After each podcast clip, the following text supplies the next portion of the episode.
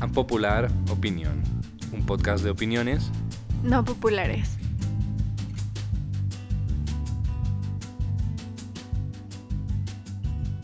Hola a todos, buenas noches, bienvenido a la primera edición de Popular Opinion. Yo soy Juan. Y yo soy Paulina. Y hoy os vamos a hablar de una experiencia que ella y yo vivimos en, en diciembre, cerca de la fecha de Navidad, un poquitín antes. Y el caso es que fuimos a un retiro espiritual con ayahuasca.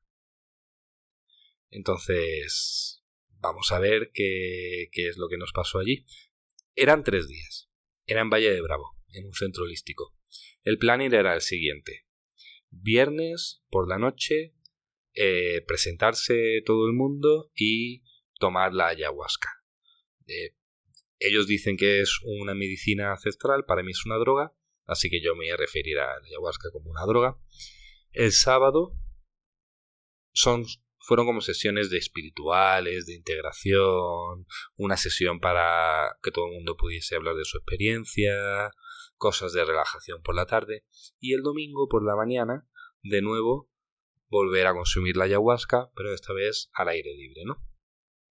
Entonces nosotros llegamos el viernes y teníamos una cabañita compartida con otra gente.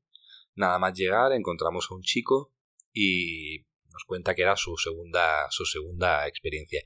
En mi opinión, estaba como muy excitado de estar allí, muy emocionado, y la impresión que me dio fue buena. Me pareció un chico inteligente, pero un poquitín flipado con este tema de... Que a mí me metió un poquitín el miedo en el cuerpo, tengo que decirlo. Yo no sé a ti qué impresiones te dio. A mí me pareció muy dulce. ¿Muy dulce? Sí. como que tenía muchas expectativas o mucha esperanza de que el ayahuasca lo sanara. Y muy wannabe eh, fit in. Él recuerdo haber comentado que era su segunda experiencia y que la primera fue muy dura, que le dejó molido tanto física como psicológicamente.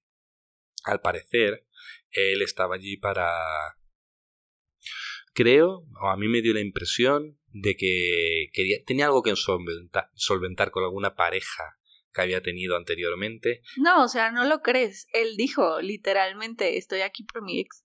Estoy aquí por mi ex. Y que la primera vez que hizo ayahuasca también fue por su ex. O sea, que la primera vez no le sirvió de mucho.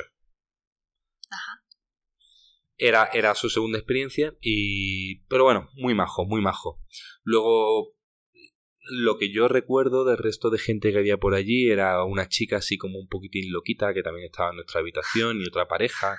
Recuerdo que había muchos extranjeros. Pero, pero, o sea, habla de esta pareja porque fue muy interesante que llegaron, o sea, cuando llegaron a, a este lugar, los dos venían como muy formales, como en traje y, y tal. Y después entraron, después de que salieron de la cabañita, salieron como a mí me dio como la impresión de disfrazados. Sí, esa era, eso era lo que yo te iba a decir. Salieron disfrazados, vinieron claramente, claramente venían del trabajo y cuando salieron de la, pues, disfrazados de ayahuasca, que, pues, imaginaros, con un montón de collares, de piedrecitas, de blanco. con ropa, vestidos de blanco. Ah, que ese collar, no sé si te acuerdas, pero que Alex nos comentó como, ay, incluso me compré este collar que era el que todos traían, dijo como para para pertenecer al clan. Ajá, y también como con ese suéter horrible de, ¿sabes? Sí. Pues eh, ese suéter horrible, para que os hagáis una idea, un suéter medio hippie, con capucha, de colores, casi, casi de cuadros, de colores, en este caso creo que eran negros y blancos los que llevaba el, la persona esta, Alex. O sea, los suétercitos de cualquier puestecito de artesanía. Ajá, exactamente, exactamente. Bueno, pues esas fueron las personas que estaban en nuestra cabaña. El resto de la gente parecía que lo habían cortado a casi todos, no todos, con el mismo patrón. Eran personas así un poco pijas o, fresas, como dirían los, los hablantes mexicanos, y, y extranjeros, muchos de ellos, gente joven. Yo diría que la media edad serían de alrededor de unos 30 años. No. Mm, bueno, entre 20 y muchos y 30 y pocos. Exactamente, sí. Y, y pues... Ah, pues sí, esa es la media. Sí, claro. Corta eso. Pues eh, este es el perfil de la gente. Gente pija, muy hippie, que, que creo que éramos de los pocos que era nuestra primera experiencia, aunque no los únicos. No, pero también había personajes interesantes como este señor de 60 años. Cumplía 60 años en, ese fin de semana. fue una persona interesante. Sí. Y este otro eh, chico extranjero, el hindú que vivía en Nueva York. Ajá, que era el más normal. Sí, era de los más normales después de, de mí. Ah, súper normal tú. Y sí, había, había, un poquitín de todo, pero la mayoría de los perfiles pues ya lo hemos descrito. Entonces, para no enredarnos, se va haciendo de tarde, ya hemos hecho contacto visual con la gente que hay por allí, hemos visto también a las personas que van a conducir el, el rito y nos llevan a todos a una especie de templo, que no es nada más que una cabaña grande. No, no, rito. Rito ya suena demasiado... No, ceremonia. Ok, tú lo calificas de ceremonia, yo todavía creo que es casi como un rito, pero nos llevan a este, nos llevan a este templo en el que nos hacen sentarnos en, en círculos, ¿no? Al principio nos íbamos a sentar separados. Eh, Paulina iba a estar en una esquina y yo iba a estar en la de enfrente, separados como una distancia como de unos 30 pies el uno del otro. Pero luego nos arrepentimos a ver que todo el mundo que venían juntos se sentaban juntitos. Fue porque nos dijeron, o sea, yo lo hice por eso, porque nos dijeron que si veníamos con parejas o que si venía, o sea, que si éramos novatos en eso, que si no era nuestra primera vez, que nos sentáramos como uno como con experiencia y uno de su primera vez, ¿sabes? Ajá. Pero hicimos caso omiso, ¿verdad? Y al final nos sentamos juntos. Pues sí. Llevábamos, llevábamos como colchonetas para sentarnos en el suelo, mantas, cojines. Todo el mundo le habían pedido que por favor llevasen unas velas, que llevasen una ofrenda. Un bote para vomitar. Un bote para vomitar. Pero ellos no lo, no lo, no lo llaman vomitar, lo llaman purgar. Ah, porque lo que nos explicaron era que en el momento de vomitar lo que estás haciendo es como expulsando los, las malas energías. Las malas vibras. Las malas vibras de tu cuerpo, aquellas cosas que tengas enquistadas, que te estén pasando lo que te estén haciendo pasarlo mal. Bueno, pues, pues, pues ese es el panorama. Todo el mundo en círculos, con su bote, sus velas y eh, esta gente que, que te explicaban lo que íbamos a, lo que íbamos a vivir. En teoría, lo que íbamos a vivir era una experiencia de encontrarnos a nosotros mismos, de tener algunas visiones, de le llaman medicina porque en teoría te vas a curar de algo que tienes dentro que, que no funciona muy bien dentro de ti. Y nos lo explican todo de manera que de verdad lo visten de una aura muy espiritual. Muy como ancestral, pero yo no creo que tuviera mucho que ver con lo que yo había imaginado. Si tú entras en YouTube y buscas vídeos sobre ayahuasca, lo que vas a encontrar son chamanes en mitad de la selva, muy poca gente, en rituales muy oscuros. Aquí lo estaban intentando adornar todo como de mucha luminosidad, de mucha pues muy buenas vibras, muy muy todo muy zen. ¿Qué viste? ¿Qué es lo que dices que habías visto en YouTube? Pues si te metes en vídeos en YouTube sobre ayahuasca, ves algunos documentales y lo que ves son rituales organizados pues a lo mejor en mitad de la selva, con muy poca gente. Pues a eso se le llama... Eh, es un elemento de la apropiación cultural que se llama desterritorialidad. Ok. Que cuando es, es cuando básicamente sacas de contexto una tradición. Ajá. Pues en este caso era, era un poco de, de eso, ¿verdad? Bastante. Bastante. Bueno, llegamos, seguimos contando nuestra experiencia. Nosotros llegamos, nos sentamos allí juntitos y en algún momento apagan todas las luces y empiezan a sonar una serie de de cánticos. No, no pasó así. ¿No? Te sentaban y después uno por uno iban pasando a ser, ibas pasando tú a que te sirvieran eh, la ayahuasca, que la ayahuasca tiene un sabor que unos dicen que sabe feo Juan Carlos dice que sabe a café. A mí me sabía como café con regaliz. A mí la verdad que el sabor me gustó mucho. Yo lo, desayunaría. no está mal, pero no es algo que te tomarías diario. Y te dan como un vasito, ¿no? Como un vasito como si fuera un shot de tequila o, una cantidad parecida a la que tiene un shot de tequila. Pues no, ahí decían, o sea, o, bueno, por lo menos a mí me dijeron como, ah, como es tu primera vez y y tal, eh, te damos como muy poquito, o sea, como que empieza con poquito y también antes de eso te preguntan como, ay, ¿sufres de alguna enfermedad o cosas así? Y te preguntaron si tenías el periodo. Sí, ah, también, porque a las niñas, él no lo escuchó, pero a las niñas nos preguntaban que si estábamos en, que si estábamos menstruando y si sí, les decían algo como de que les daban una ramita de alguna flor para que se las pusieran eh, abajo de las panties y luego le echaran al, a la tierra, no sé, no sé por qué. Que alguien me explique si sabe. ¿Tú crees que habría algún tipo de, de, problema o comentaron algo acerca de las mujeres embarazadas? ¿Qué hubiera pasado si hubiera habido alguna mujer embarazada consumiendo esto? Hubiera sido más holístico. Más holístico.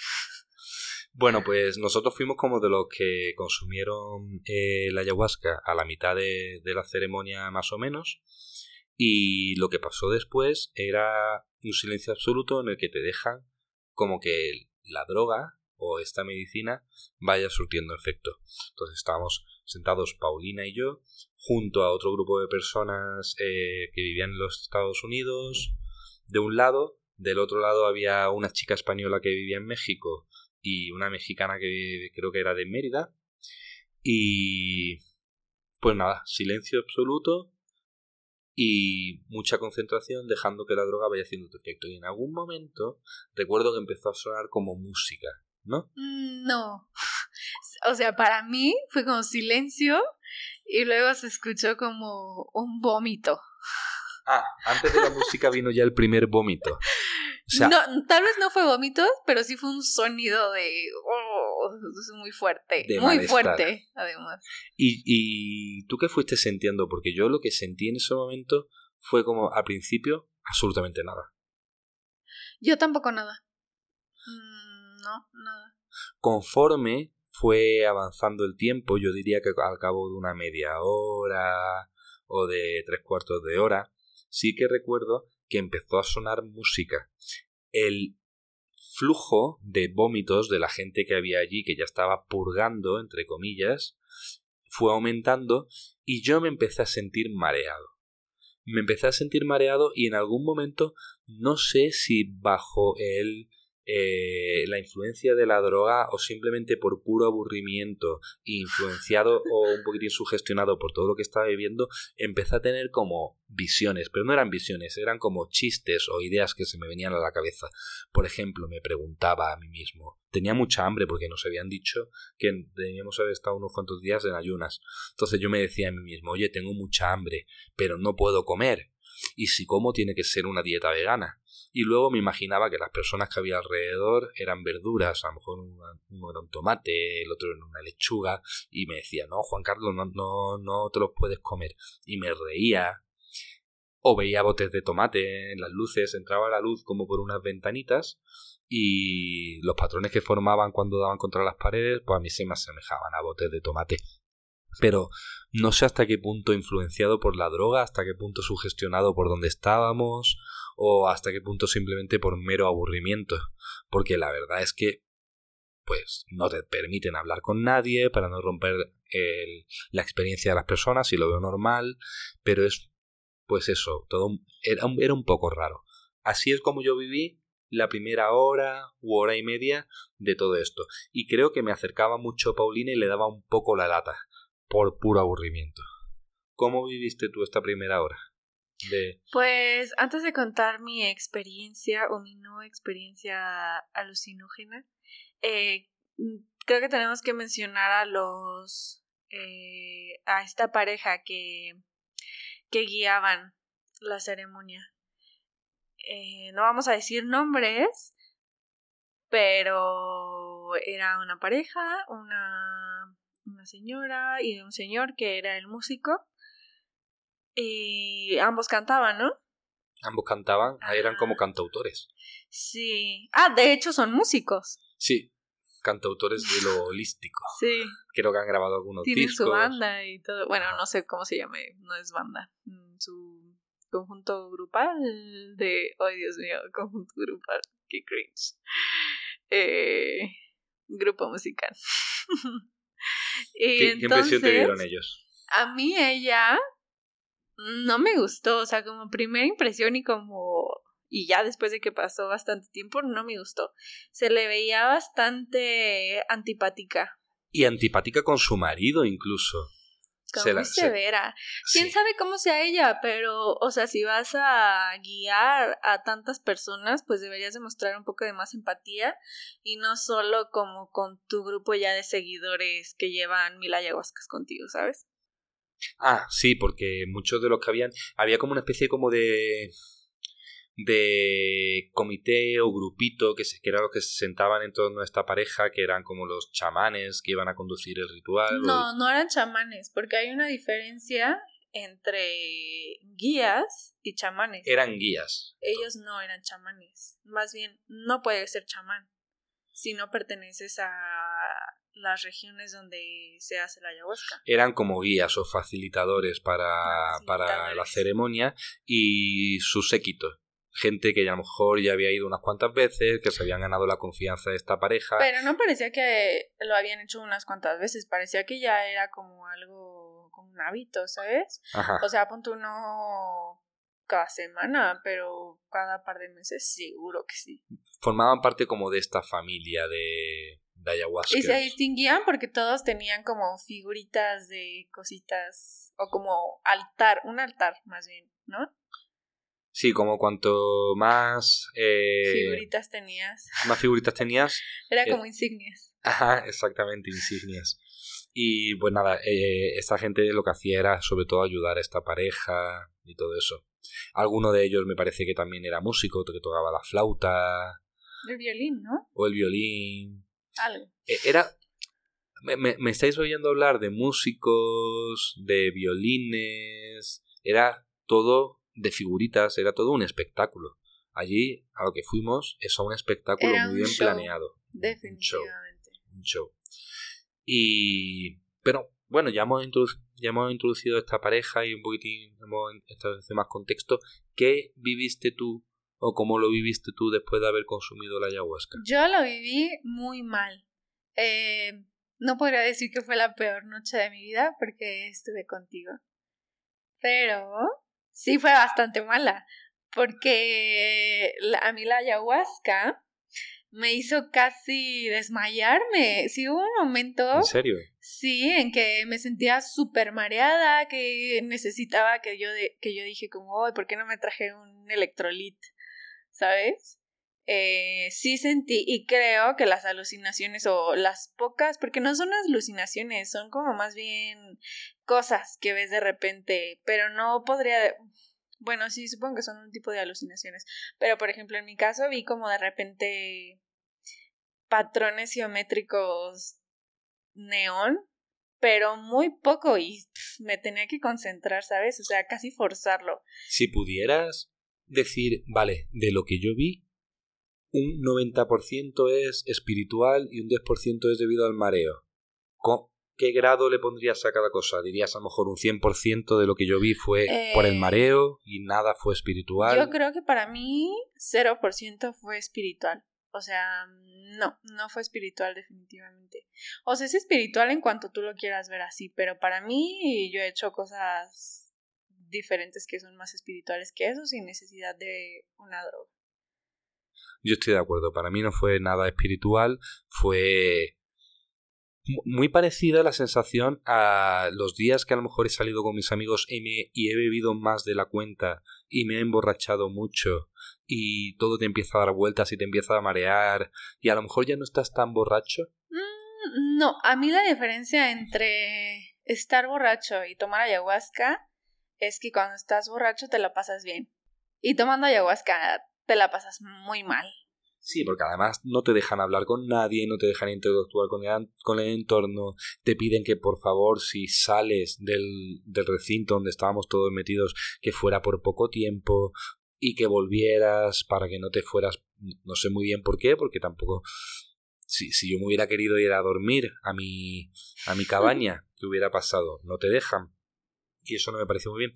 Hay que destacar que sí que es verdad que el sitio donde se organiza todo esto era súper bonito y está un poquitín alejado del núcleo urbano, por lo tanto, al ser la ceremonia de noche, cuando salíamos fuera para tomar el aire o para despejarnos, se veía el cielo muy bonito. Sí, eso fue muy lindo, creo que fue la mejor parte, pero lo hubiera disfrutado mil veces más sin ayahuasca, ¿sabes?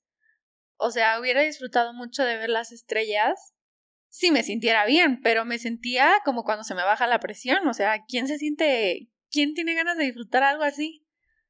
Como, ¿por qué te harías eso voluntariamente? ¿Sabes? Eso fue mi pensamiento durante alguna noche, fue como, durante la noche fue como de, ¿por qué me hice esto voluntariamente? Ajá. Y no solo en el sentido de, oye, lo que he, no solo en el sentido de, oye, lo que he consumido, sino también en el sentido de en dónde estoy. Estoy hablando de que estamos en el 25 de diciembre de 2020, que estamos en plena pandemia y que aunque Paulina y yo creíamos que iba a haber determinadas condiciones de seguridad, de distanciamiento social en todo esto, porque a mí se me hacía de lógica que las hubiera, la verdad es que no había nada de eso. Estábamos muy pegados los unos a los otros, en círculo, y la gente vomitando. Es que el flujo de vómitos era constante durante en un lugar cerrado. En un lugar cerrado. ¿Cuántas horas era esto? ¿Dos, tres horas, cuatro? Que estuvimos encerrados. La verdad, mi noción del tiempo se perdió ahí. Para mí fueron mil. Al final, al final de todo, eh, acaba, la, acaba la ceremonia. Y nos vamos a dormir nos vamos a dormir. Pero antes de eso, creo que me gustaría hablar de cuando se cerró la ceremonia. Creo que fue un momento lindo, sobre todo por la oh, música. No me acordaba. Y y nada, fue, fue un show muy lindo porque literal fue un show.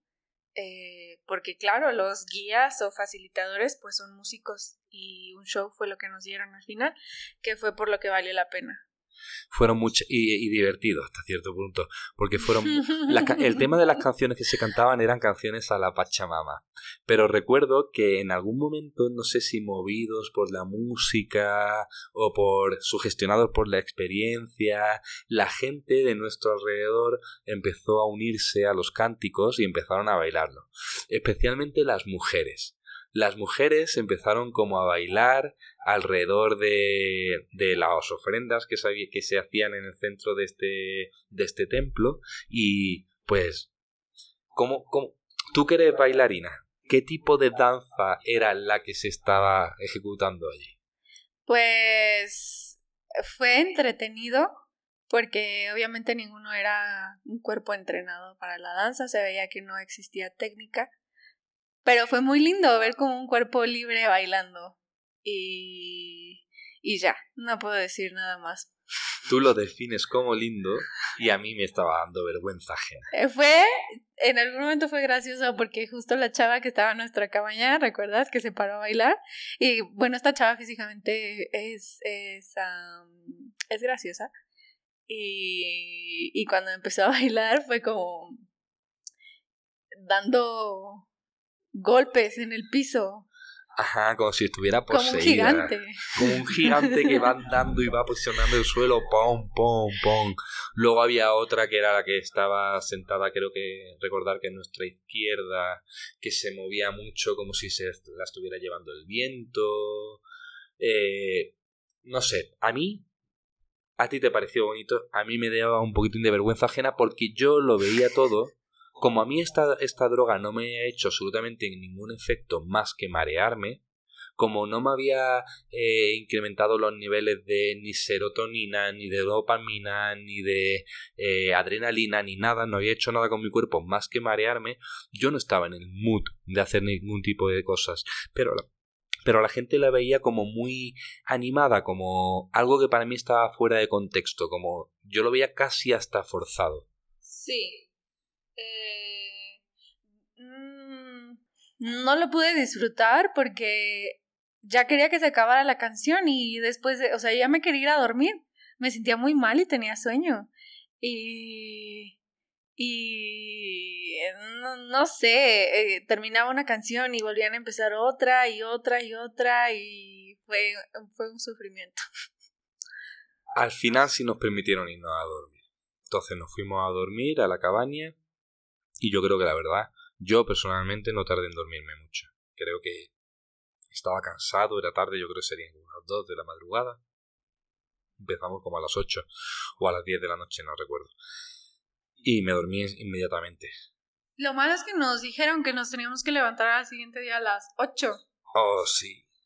Horrible. Pusimos un despertador y a las 8 del siguiente día ya estábamos despiertos. Entonces, al siguiente día yo recuerdo que salí de la cabaña nada más despertarme, tú te quedaste allí, Paulina se quedó allí un poco más, pues aseándose y todo, yo necesitaba que me daba el aire, que me diera el aire, y, pude ver a, a esta persona que, que, conocimos al llegar al centro holístico y, y, que estaba hablando con un chico estadounidense de origen indio.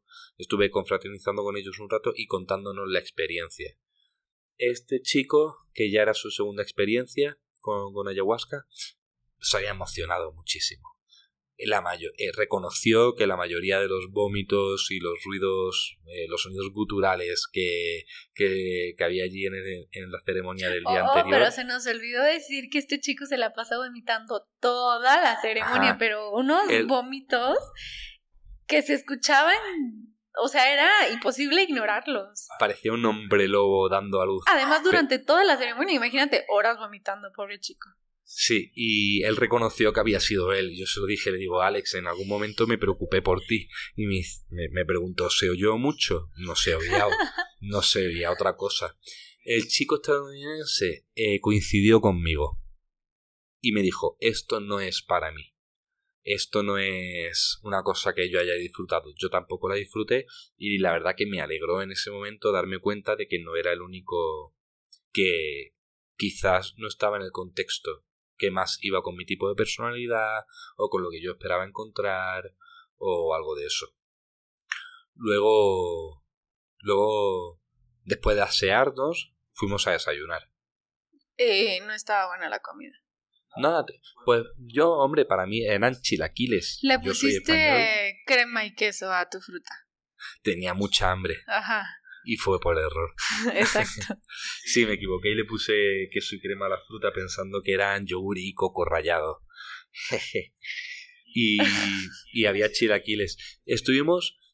Te tengo que decir que yo a Paulina ya durante el desayuno la noté un poco incómoda. Como que no te veía muy feliz y yo no sabía muy bien qué te estaba pasando y me empecé a preocupar. Y es por eso que empecé a preguntarte, oye Paulina, ¿qué tal? ¿Cómo estás? Pero ¿cómo, ¿Cómo te sentías tú ese día? Yo estaba bien físicamente y estaba bien psicológicamente. No me gustaba mucho lo que habíamos vivido, pero bueno, estaba bien porque estábamos juntos y era un fin de semana que íbamos a pasar juntos. Y... Pero ¿cómo lo viviste tú? Para mí, el día siguiente fue como un poco de cruda física y cruda moral. Cruda física porque me sentía mal todavía, después de desayunar un poco mejor, y cruda moral porque me di cuenta de que lo que hicimos fue súper irresponsable durante una pandemia, que gente se estaba muriendo, que incluso familiares estaban mal y yo estaba ahí y me sentí muy mal por estar ahí, pero muy, muy, muy mal. Y después pensé como, wow, este es un fin de semana desperdiciado en esto que ni siquiera todavía termina. Y después todavía pensar que nos faltaba hacer esto de nuevo, dije, o sea, yo ya estaba pensando en cómo iba a ser para no tomarlo. Fue de que, ah, pues mm, me siento a ver, ¿no? Mientras ellos se lo toman, pero definitivamente yo era algo que no quería repetir, o sea, estaba 100% segura que ni quería estar ahí, ni me sentía cómoda estando ahí, ni lo quería volver a hacer, ni la gente que estaba ahí me agradaba y nada, o sea, nada encajaba conmigo. Y yo, la verdad es que lo veía exactamente igual. Eh, Ajá. aquel que me Tú te conozca... veías bien. No, Paulina, aquel que me conozca, aquel que me conozca sabe que yo soy como muy complaciente, muy... Pues mira, yo iba contigo y no quería arruinarte el fin de semana, entonces, aunque la verdad que el sitio donde estábamos no era santo de mi devoción y que no estaba totalmente a gusto y que también me sentía un poquitín culpable por estar allí en plena, en plena pandemia. Incluso pensé, ya, Dios mío, ya tengo COVID, porque después de lo de ayer, con que hubiera un solo afectado aquí en el grupo que estábamos, yo ya tengo COVID. Y no me sentía a gusto. Por cierto, ya pasó tiempo y no tenemos COVID. No, no hemos tenido COVID. Eh, por lo menos no de este viaje. Ya veremos la semana que viene, ya hablaremos de esto, ya hablaremos de esto en otra edición.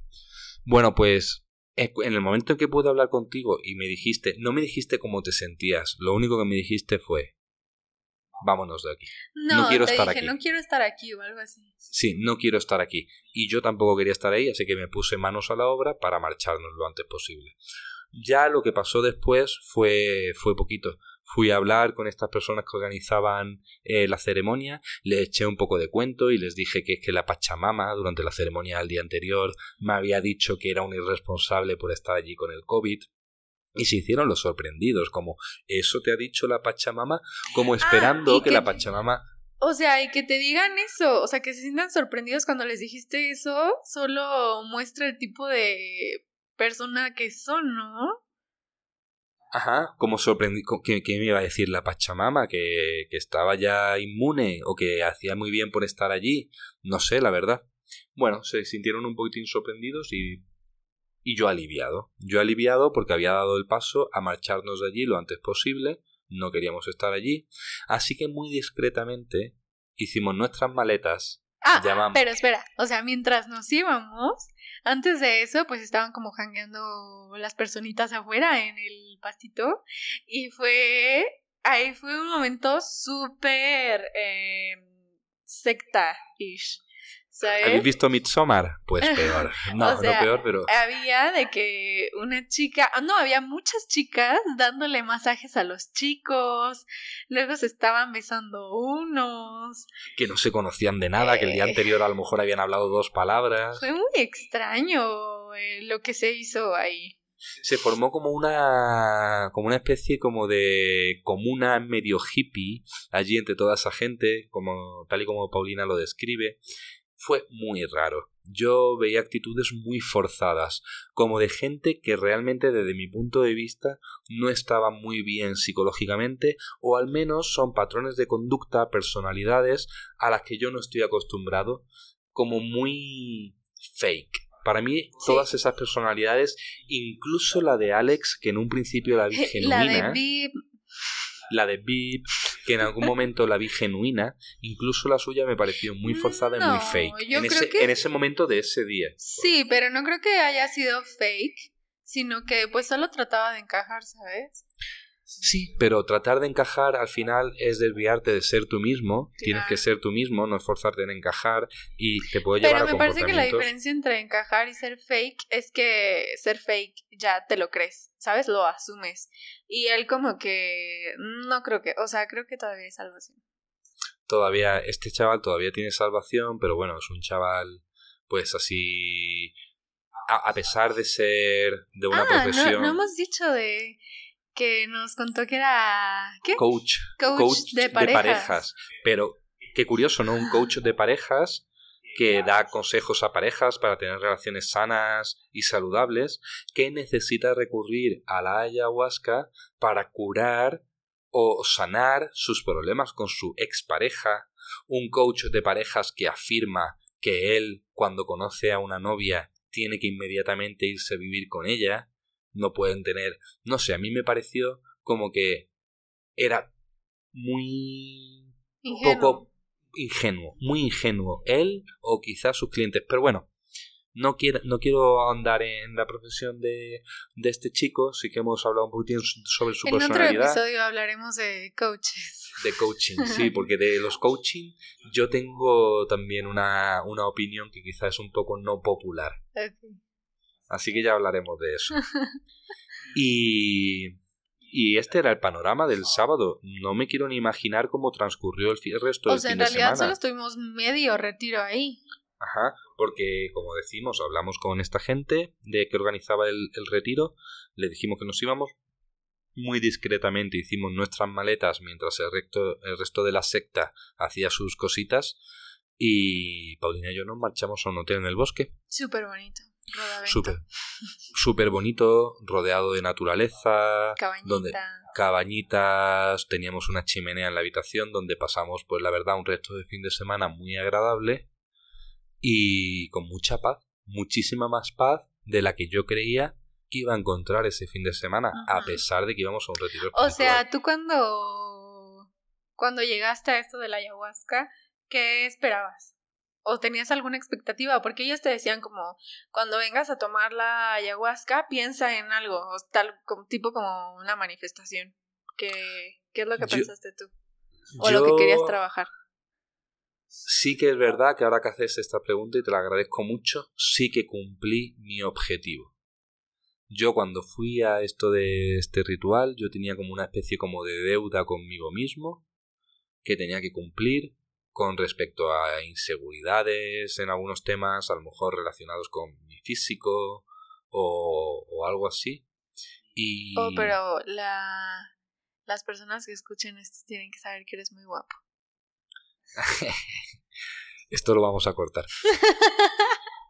Pues eh, y, y la verdad es que estando allí me di cuenta de que estoy perfectamente, de que no hay nada grave que pase conmigo, ni, ni, ni emocional, ni físicamente, ni nada. Me sentí muy pleno. Me sentí muy pleno de no sentirme partícipe de todo ello. Me sentí muy pleno de no necesitar todo aquello que estábamos viviendo con lo de la ayahuasca para nada. Y me sentí tan pleno que cuando realmente disfruté el fin de semana fue cuando me marché de allí y me permití hacer lo que realmente me gusta y además haber tenido el valor para decir no estoy a gusto aquí, haber sabido poner unas barreras, no haber hecho lo que yo creía que los demás esperaban de mí que tenía que hacer y haber hecho realmente lo que yo quería hacer. Eso me dio mucha tranquilidad, fue un aprendizaje muy bueno y una forma de descubrir algunas capacidades que yo tengo que creía que no podía, con es eso de hacer lo que yo quiero, y la verdad es que, que sí, que al final cumplí objetivos, aunque fuera de manera indirecta. Mm, A mí algo que no me gustó fue que nos decían, antes de tomar la ayahuasca, nos decía este facilitador, como la ayahuasca va a funcionar si tú quieres que funcione, tipo de que tienes que creer, como si fuera algo en lo que tienes que creer, ¿sabes? Que, que el efecto de la ayahuasca no es suficiente, sino que tú tienes que creerlo. Y pues claro, obviamente si te lo crees, si te convences, pues va a pasar algo. Pero también al mismo tiempo, si tú te convences, es mentirte a ti mismo, ¿no? Claro, como si yo te digo, oye, Paulina, vas a ver a un duende aquí en esta habitación en este momento, pero para verlo tienes que de verdad creerlo. Tienes que convencerte de que vas a ver un duende. Bajo, bajo esa premisa, cualquier cosa puede ser cierta.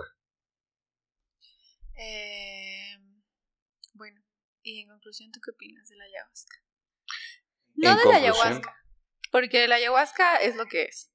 Es lo que es, es una Eh, planta medicinal o es una planta alucinógena.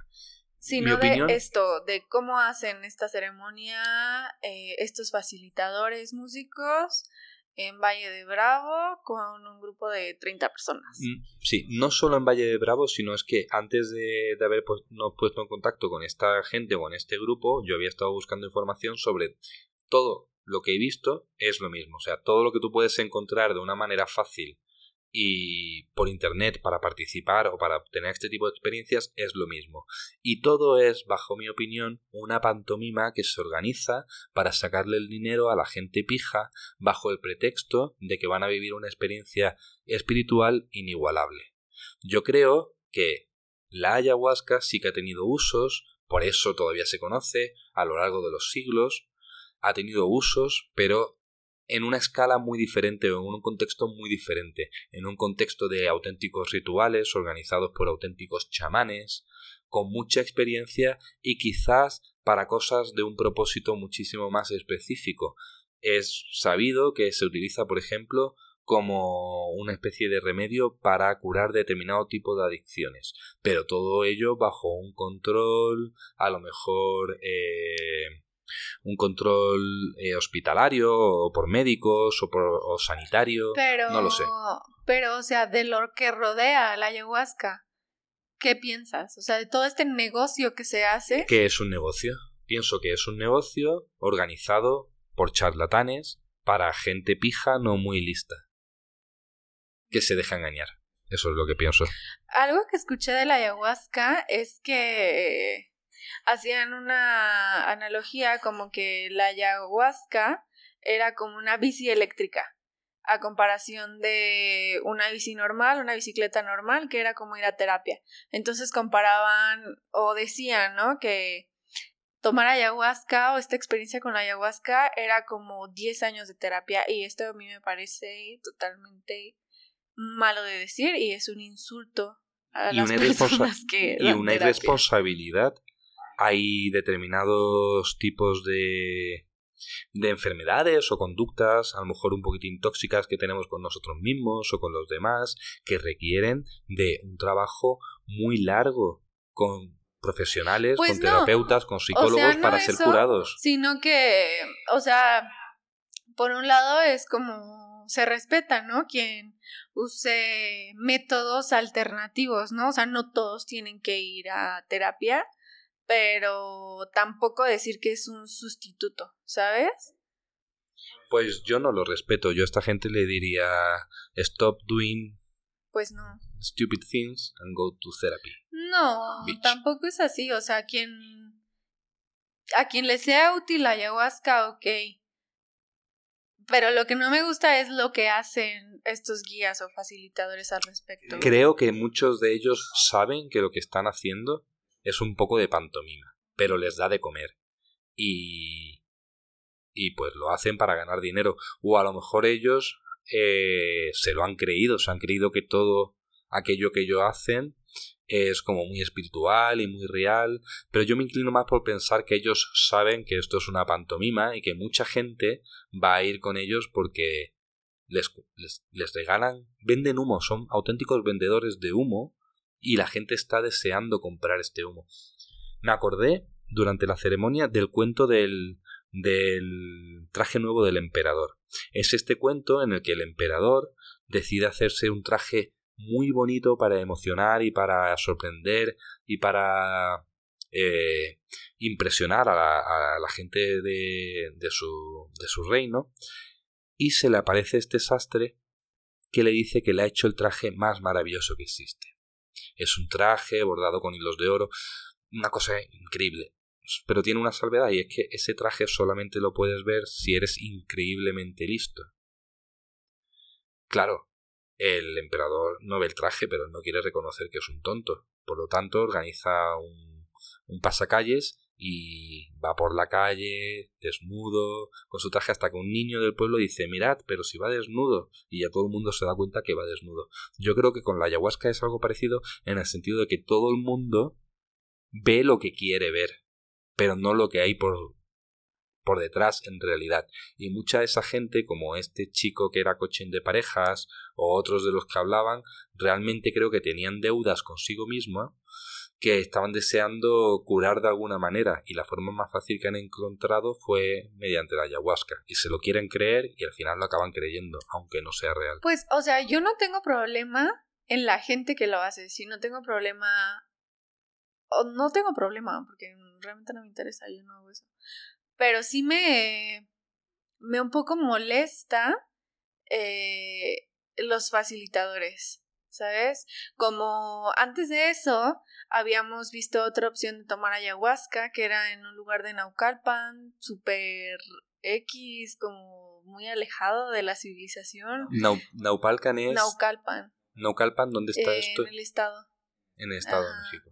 Y, y era como más feito, ¿no? O sea, no era en Valle de Bravo, obviamente. Y no sé, eso se ve todavía menos auténtico. ¿Sabes? Y esos son como el tipo de cosas que no me gustan, porque al final la gente, pues, sí tiene un poco la culpa.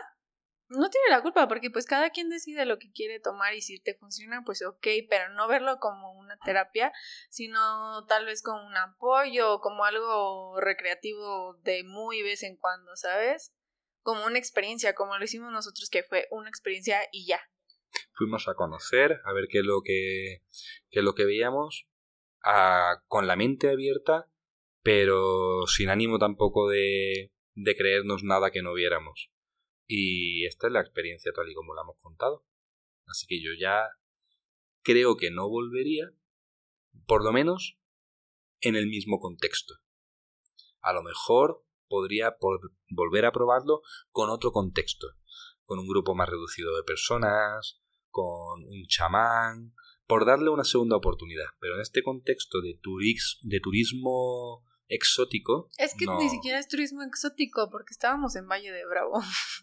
Bueno, para ti que eres mexicana no lo es, para un español que a lo mejor no ha viajado tanto por México o como para las Porque la ayahuasca no es de México tampoco.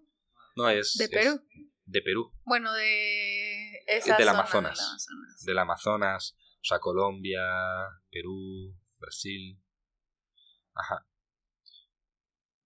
Eh, ¿Qué? Bueno, para finalizar, eh, total que yo quedé súper desilusionada de la ayahuasca. Eh, nunca la volvería a probar. Ni siquiera en Perú con un chamán. Mm, porque, porque lo haría, ¿sabes? No. Porque yo haría algo ritual si ni siquiera es. Ni siquiera si yo te invito. ¿Sabes? ¿Mandé? Ni siquiera si yo te invito. Eh, no, mejor invítame a algo más normal. Porque es como, no sé, o sea, yo por qué voy a hacer un ritual de algo que no pertenezco. ¿Sabes? Totalmente de acuerdo. Pues hasta aquí nuestra popular opinión de hoy. Os esperamos como cada día random de la semana o del mes para una segunda edición. O tercera, o cuarta. Veremos cuánto de lejos llegamos. eh, bye. Bye.